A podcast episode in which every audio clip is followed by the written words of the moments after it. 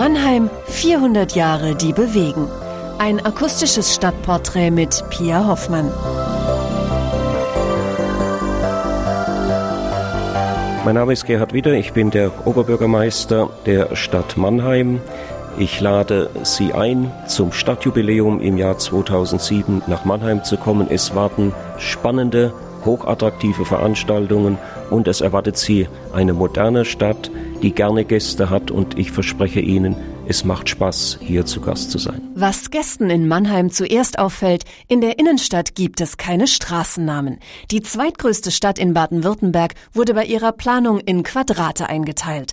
Dr. Ulrich Nies, Leiter des Mannheimer Stadtarchivs. Was in Mannheim das Besondere ist, man hat diese Quadrierung beibehalten, man hat auch die Straßenzüge nie verändert und man hat noch das Ganze mit einem Buchstabensystem versehen, was für den Auswärtigen erstmal erhebliche Probleme macht, sich zu orientieren. Insofern hat man auch immer gerne von der Schachbrettmusterstadt gesprochen. Also für Schachspieler ist eigentlich Mannheim ein Muss. A1, E512, U324, so die Adressen in der Innenstadt. Selbst für Anwohner ist das System manchmal gar nicht so einfach. Es fängt vorne am Ring an, an der Kurpfalzbrücke, da geht's. Nee, Quatsch, es fängt am Schloss an. Am Schloss fängt es an, da geht's los mit A, geht bis vor an die Kurpfalzbrücke mit K. Dann geht's gerade gegenüber an der Breite Straße mit U weiter und vor wieder bis L. Das sind immer einzelne Quadrate, die sind nummeriert mit A, B, C, D. So wie in Amerika. Und dann weiter das ganze Alphabet durch. Und die, die Quadrate haben dann noch einzelne Hausnummern, die gehen dann immer von 1 bis X. Dann muss man da vorne auf den Stadtplan gehen und gucken. Dabei ist das Prinzip eigentlich ganz leicht, erklärt Gästeführerin Ursula Heil. Wenn wir mit dem Rücken zum Schloss stehen und schauen in die Mittelachse der Stadt hinein, dann liegen auf der linken Seite die Quadrate A, bis K und dann setzen sich diese Quadrate fort, wieder vom Schloss ausgehend, aber diesmal auf der rechten Seite mit L und das Ganze endet wieder unten am Neckar mit U. Ursprünglich sollte Mannheim allerdings nicht aus 148 Quadraten, sondern auf sieben Hügeln errichtet werden, weiß Stadtarchivar Ulrich Nies. Karl Ludwig war so von diesem Ort fasziniert, dass er immer davon gesprochen hat, er wolle aus Mannheim ein zweites Rom machen. Das spielt darauf an, dass die Wittelsbacher sich als Ahnen Romulus und Remus gesehen haben und nach diesem Selbstverständnis hatten sie Rom gebaut und jetzt wollten sie aus Mannheim ein zweites Rom machen. Der Pfälzische Erbfolgekrieg kam dazwischen, aber dennoch dieser Anspruch in unserer Stadt mal ein zweites Rom zu machen, der ist kaum bekannt. Doch immerhin, so wie alle Wege nach Rom führen, ist auch Mannheim zentral gelegen. Der Bahnhof ist ICE-Knotenpunkt, es gibt einen Regionalflughafen und ein verzweigtes Autobahnnetz. Wer mit dem Auto aus Heidelberg kommt, steuert direkt auf den 60 Meter hohen Wasserturm zu.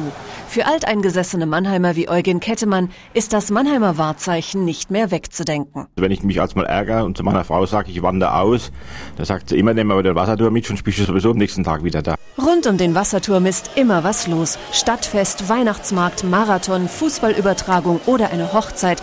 Denn die Wasserspiele rund um das Mannheimer Wahrzeichen sind das beliebteste Fotomotiv der Stadt.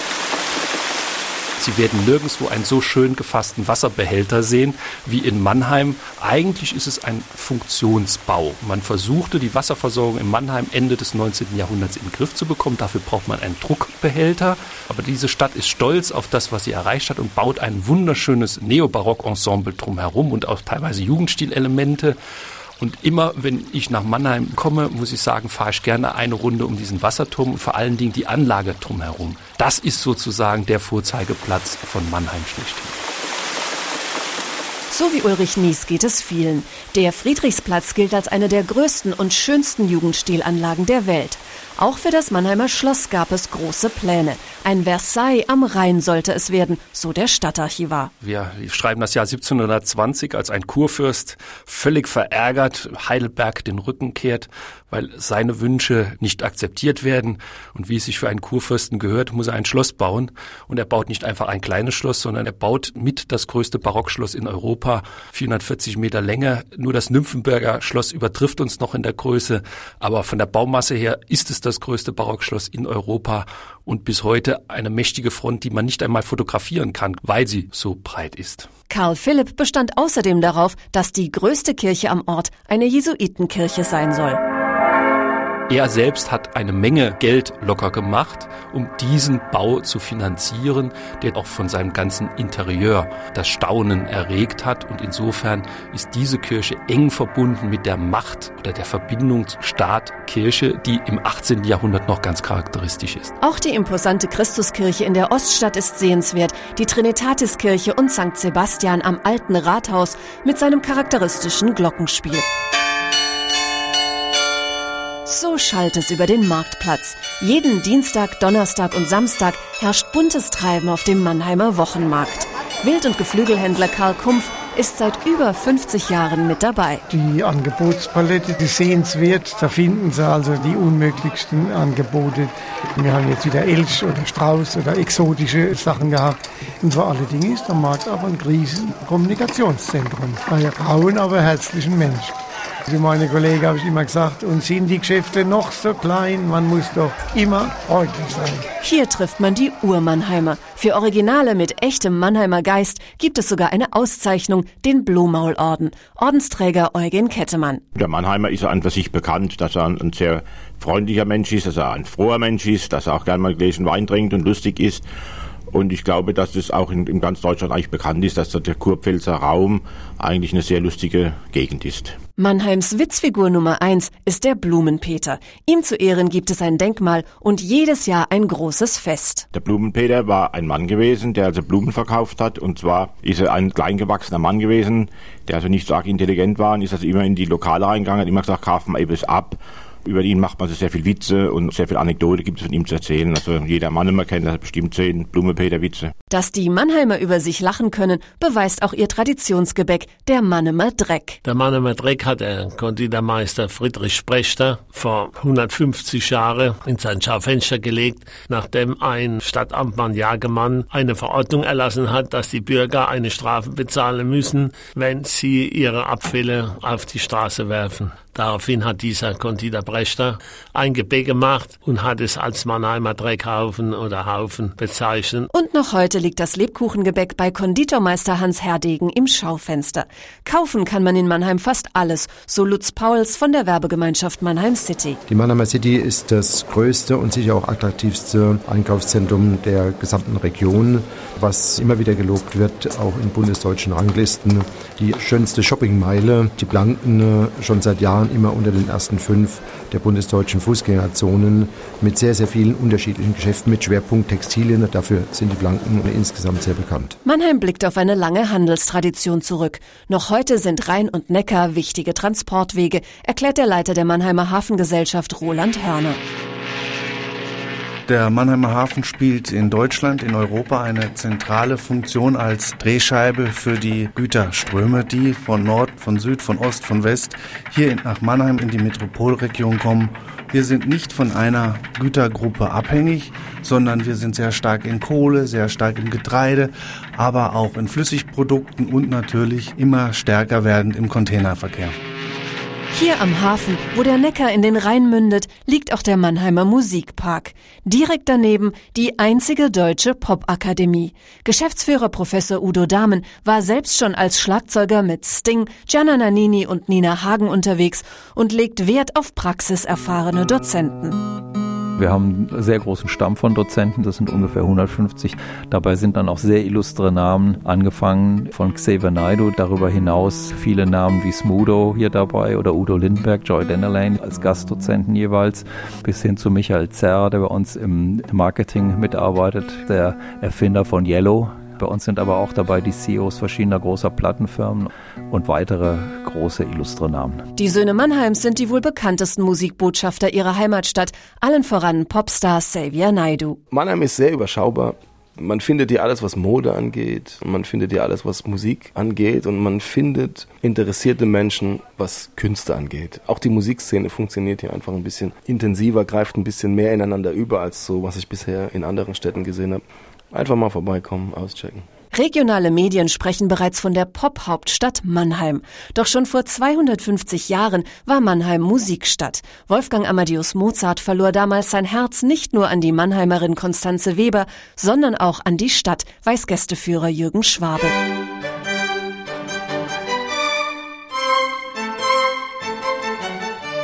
Von den 626 Werken laut Köchelverzeichnis hat Mozart mindestens 25 in Mannheim geschrieben. Er war mit Mannheim verbunden und er wollte hier unbedingt Hofkapellmeister werden. Er hat geschrieben an seinen Vater, so wie mich Mannheim liebt, so lieb ich Mannheim. Kunst wird in der Quadratestadt groß geschrieben. Seit 100 Jahren widmet sich die Mannheimer Kunsthalle alten und zeitgenössischen Werken und rechtzeitig zum Stadtjubiläum ist zu den beiden bestehenden Reis-Engelhorn-Museen ein neues hinzugekommen. Das Zeughaus soll auch über die Stadtgrenzen hinaus Akzente setzen, so Dr. Hans-Jürgen Buderer von den Reis-Engelhorn-Museen. Vor allem unter dem Gesichtspunkt, dass wir da auf 6000 Quadratmeter Quadratmeter die zentralen Sammlungsbereiche der Reichsengelhorn-Museen zur Präsentation bringen, in einem völlig neuen Präsentationskonzept, mit dem wir einfach auch richtungsweisend in der deutschen Museumslandschaft sein werden, in dem die Exponate aus unterschiedlichen Sammlungsbereichen zusammengebracht werden und dass wir die ganze Museumsvermittlung auch auf Interaktion angelegt haben. Zum Mitmachen lädt auch das Landesmuseum für Technik und Arbeit ein. Auf einer Reise durch sechs Ausstellungsebenen wird Wissenschaft erfahrbar, berichtet Oberkonservator Dr. Kai Budde. Also besuchen wir zum Beispiel eine Weberei im Schwarzwald oder eine Papiermühle oder wir schauen mal in Esslingen vorbei Dort haben wir eine kleine Lokomotivschmiede. Man kann auch eine Arbeiterkneipe in Mannheim besuchen, so um die Jahrhundertwende. Und der Top in unserem Haus sind diese Vorführstationen. Man kann hier alle möglichen Versuche durchführen. Für technische Versuche ist Mannheim bekannt. Karl von Dreis startete hier 1817 ein zukunftsweisendes Experiment. Gästeführer Jürgen Schwabe. Wenn man zwei Räder hintereinander anordnet, das Ganze war noch aus Holz, der Rahmen und die Räder, und man bringt die in Bewegung, dann kann man die Balance halten. Und das war die einmalige Erfindung von diesem Freiherr von Dreis. Später wurde daraus ein Fahrrad. Also Mannheim ist die Stadt, wo die Räder laufen lernten. Knapp 70 Jahre später erfand Karl Benz nämlich das Automobil, ebenfalls in Mannheim. Doch die Stadt machte es dem Erfinder zunächst nicht leicht. Den Stadtvätern war es natürlich viel zu schnell. Sie sahen den Karl Benz durch die Quadrate rasen mit 16 Kilometer Tempo und haben ihn natürlich sofort gestoppt und haben gesagt, dass man ihm das Fahrzeug wegnehmen muss, wenn er weiterhin so schnell fährt. Höchstens sechs Kilometer in der Stunde wären erlaubt.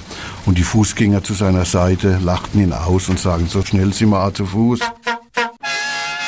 Aber auch andere große Männer machten in Mannheim Station. Friedrich Schiller verbrachte gleich drei Jahre in der Quadratestadt. Für die Uraufführung seines weltberühmten Stücks Die Räuber wählte er das Mannheimer Nationaltheater. Generalintendantin Regula Gerber. Es ist erstens das älteste Kommunaltheater der Welt. Es ist das größte Vier-Spartenhaus in einem ganz weiten Raum, wo es sehr viele Theater gibt. Und es ist ein Theater, das immer über die Jahrhunderte enorm viel neue künstlerische Handschriften und Stile geprägt hat und immer eigentlich seiner Zeit durch diese Prägungsversuche auch voraus war und, glaube ich, getragen wird von der Stadt und der Bevölkerung wie kein anderes Haus. Und nur wenige Meter weiter befindet sich der Rosengarten. Mit rund 850 Veranstaltungen im Jahr liegt das Kongresszentrum bundesweit auf Rang 4.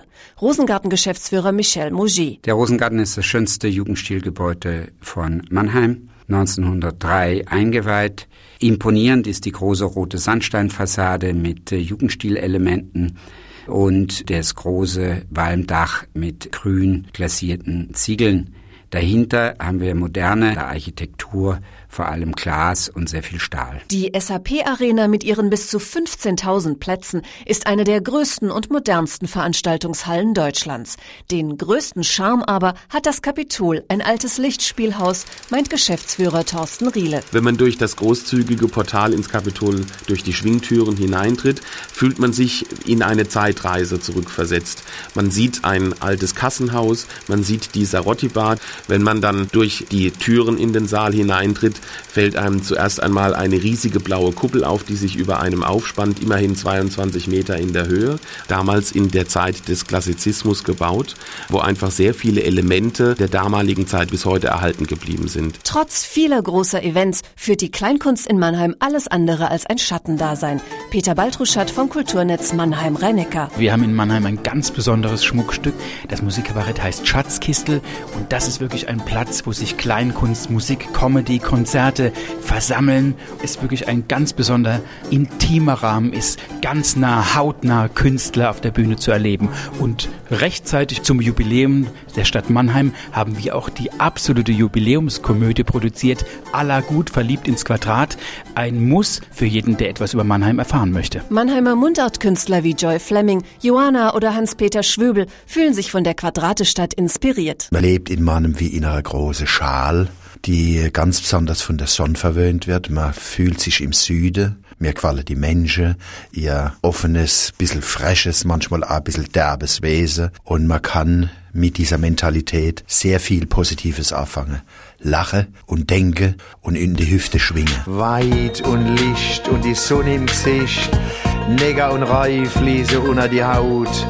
Mein Mann ist heider und leicht gebaut. Und wer ganz genau hinhört, entdeckt im Mannheimer Dialekt einen ganz deutlichen französischen Einfluss, sagt Gästeführerin Ursula Heil. Das Trottoir oder das Portemonnaie oder auch der Pabli, der Regenschirm, die Lapensche, die Hasen im Feld, der Chapeau-Clac, der Zylinder oder der Botschamber unterm Bett. Wer mehr zum Thema Sprache wissen möchte, ist in Mannheim an der richtigen Adresse. Hier ist nicht nur Sitz des Duden Verlags, sondern auch eines Goethe-Instituts. Leiterin Dr. Barbara Malchow. Hier ist die Welt zu Gast. 2000 Wissenschaftler, Studenten und Berufstätige aus der ganzen Welt kommen jedes Jahr hierher, um Deutsch zu lernen und sich auf einen Aufenthalt an einer Universität oder eine Berufstätigkeit in der Region vorzubereiten. Die Universität selbst hat ihren Sitz im Mannheimer Schloss. Bildungsbürgermeister Dr. Peter Kurz. Die Universität Mannheim ist in ihrer Entstehung zunächst einmal Wirtschaftshochschule gewesen, hat dort auch mit einem einen Schwerpunkt. Dort wird die Universität Mannheim eigentlich seit Jahren durchweg auf Platz 1 geführt und gerankt.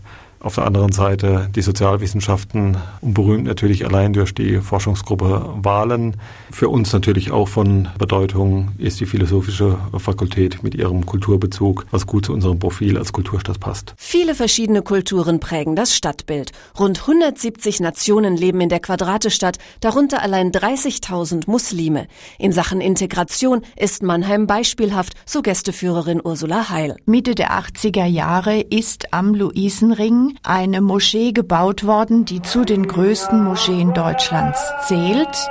Etwa zur gleichen Zeit wurde die Synagoge im Quadrat F3 konzipiert, ganz in der Nähe der alten Synagoge, die in der Reichspogromnacht 1938 zerstört wurde. Toleranz und Offenheit, darauf sind die Mannheimer stolz, genau wie auf ihre Sportvereine. Sportbürgermeister Peter Kurz. Sie finden durchaus auf hohem Niveau die unterschiedlichsten Sportarten mit großen Erfolgen von Kanusportlern bis zur ganzen Palette Seite des Eissports. Da kommt auch unser prominentestes Team her, nämlich die Mannheimer Adler. Auch Fußball spielt natürlich nach wie vor eine große Rolle, insbesondere auch im Jugendsport. Natürlich sind die Namen SV Waldhof und auch VfR Mannheim nach wie vor bei den Fußballfans präsent. Direkt neben dem Karl-Benz-Stadion, wo auch schon mal die Fußballnationalmannschaft kickt, liegt eine der schönsten Parkanlagen Europas. Für Stadtpark-Geschäftsführer Joachim Kölsch ist völlig klar, warum der Luisenpark das beliebteste Ausflugsziel in Mannheim ist. Man muss sich den Luisenpark im Frühjahr vorstellen wie das Tulpenmeer in den Niederlanden. Dann viele abwechslungsreiche Volieren, in denen wir Störche, Pinguine finden, in denen wir aber auch ganz exotische Dinge haben, wie Schmetterlinge im Schmetterlingshaus, die Listäffchen. Ein Höhepunkt ist natürlich das größte Teehaus Europas. Und dann gibt es natürlich auch noch diesen Seebühnenzauber, direkt am Wasser gelegen. Der Storch, der darüber fliegt, während dort Milva singt, das ist einfach eine ganz tolle Atmosphäre. Bei schönem Wetter sind schon mal bis zu 20.000 Besucher im Park. Aber auch bei Regen hat man in Mannheim immer freie Sicht auf einen klaren Sternenhimmel, verspricht Dr. Wolfgang Wacker vom Planetarium nebenan. Mannheim hat sozusagen die schönsten Sterne in der Region, denn unser seit vier vier Jahren im Betrieb befindlicher Sternenprojektor ist wirklich das Hightech-Gerät, was man überhaupt weltweit bekommen kann. Das Planetarium hat eine Projektionskuppel mit 20 Metern Durchmesser. Darunter befinden sich etwa 280 Sitzplätze, die sind drehbar und alles zusammen ist dann eine Multimedia-Show über den Weltraum. Wenn über Mannheim die Sterne aufgehen, erwacht in der City das Nachtleben. Und dann geht es in den Quadraten rund. Mannheim hat einen tollen Sushi-Laden, kann man wunderbar essen gehen. Die Kneipen sind ja auch ganz prima, das Meyers oder Spinogles. Oder wenn wir dann ihren Markt haben da auf den Kapuzinerplanken, macht auch viel Spaß. Mannheim hat sich sehr gemacht. Die Suite und das Zapato ist wunderbar, kann man lange ausgehen bis 5 Uhr morgens. Mannheimer Nachtleben ist klasse, weil da kriegt man auch abends um drei oder um vier noch was zum Essen, wenn man irgendwie unterwegs war in der Kneipe. Gibt es ein tolles Lemberg, kann man gut einen Abend verbringen, in dem man auch spielt. Das erlauben die nämlich, das darf nicht jeder Kneipe gemacht werden. Und noch ungewöhnlicher ist das Brokers Inn. Hier wird spekuliert wie an der Börse, erklärt Geschäftsführer Udo Horst. Je nachdem, wie gut man auf der Anzeigentafel nach den Getränkepreisen schaut, wie groß die Nachfrage nach Getränken ist, kann man günstig oder teuer einkaufen. Wenn die Cocktails gut laufen, würde im gleichen Moment wenn der Cocktailpreis steigt, die Preise für Longdrinks zum Beispiel fallen. Und wer es ganz flippig mag, tanzt in einer schrillen Disco wie dem MS Connection ab, rät Geschäftsführer Christian Lömmersdorf. Das MS Connection ist zumindest mal Deutschlands größte Schwulen- und Lesbendiskothek. Wir haben hier regelmäßig Partys mit fünf Floors auf drei Ebenen und zeigt mir eine, die es nachmacht. Bunt, vielseitig, multikulturell, so war Mannheim schon immer. Das belegen auch die Geschichtsbücher, bestätigt der Leiter des Stadtarchivs Ulrich Nies. Was Mannheim auszeichnet, ist die Vielfältigkeit. Man hat eben ein barockes Erbe, man hat ein starkes Erbe aus der Industrialisierung. Dafür steht eben auch der Wasserturm, dafür steht das Automobil, das hier erfunden wurde. Also es gibt eine ganze Menge Geschichten, die zeigen, dass Mannheim immer für Mannigfaltigkeit steht und das macht diese Stadt eigentlich für viele Leute interessant, die nicht nur historisch interessiert sind. Und genau diese Vielfalt steht laut Kulturbürgermeister Peter Kurz auch im Zentrum der Feierlichkeiten zum 400-jährigen Stadtjubiläum. Wir wollen uns auseinandersetzen mit der Musikstadt Mannheim seit 250 Jahren, mit der Mannheimer Schule beginnend, mit der Stadt am Wasser, genauso wie die große Tradition als Stadt der Toleranz und Freiheit und natürlich auch das Thema Mobilität. Das wird künstlerisch wiedergespiegelt werden im Laufe des Jahres in den unterschiedlichsten Projekten. 2007 beschert Mannheim also ein weiteres bewegtes Jahr. Oberbürgermeister Gerhard Widder hofft, dass sich dadurch auch in den kommenden 400 Jahren einiges bewegen wird. Das Stadtjubiläum ist die Gelegenheit, unsere moderne, weltoffene Stadt den Gästen, von denen wir erwarten, dass sie in großer Zahl kommen, zu präsentieren, ihnen zu zeigen, dass es Spaß macht, zu Gast in der Stadt zu sein und dass es auch Spaß macht, in unserer Stadt und in der Metropolregion zu wohnen und zu arbeiten. Weitere Informationen unter www.mannheim2007.de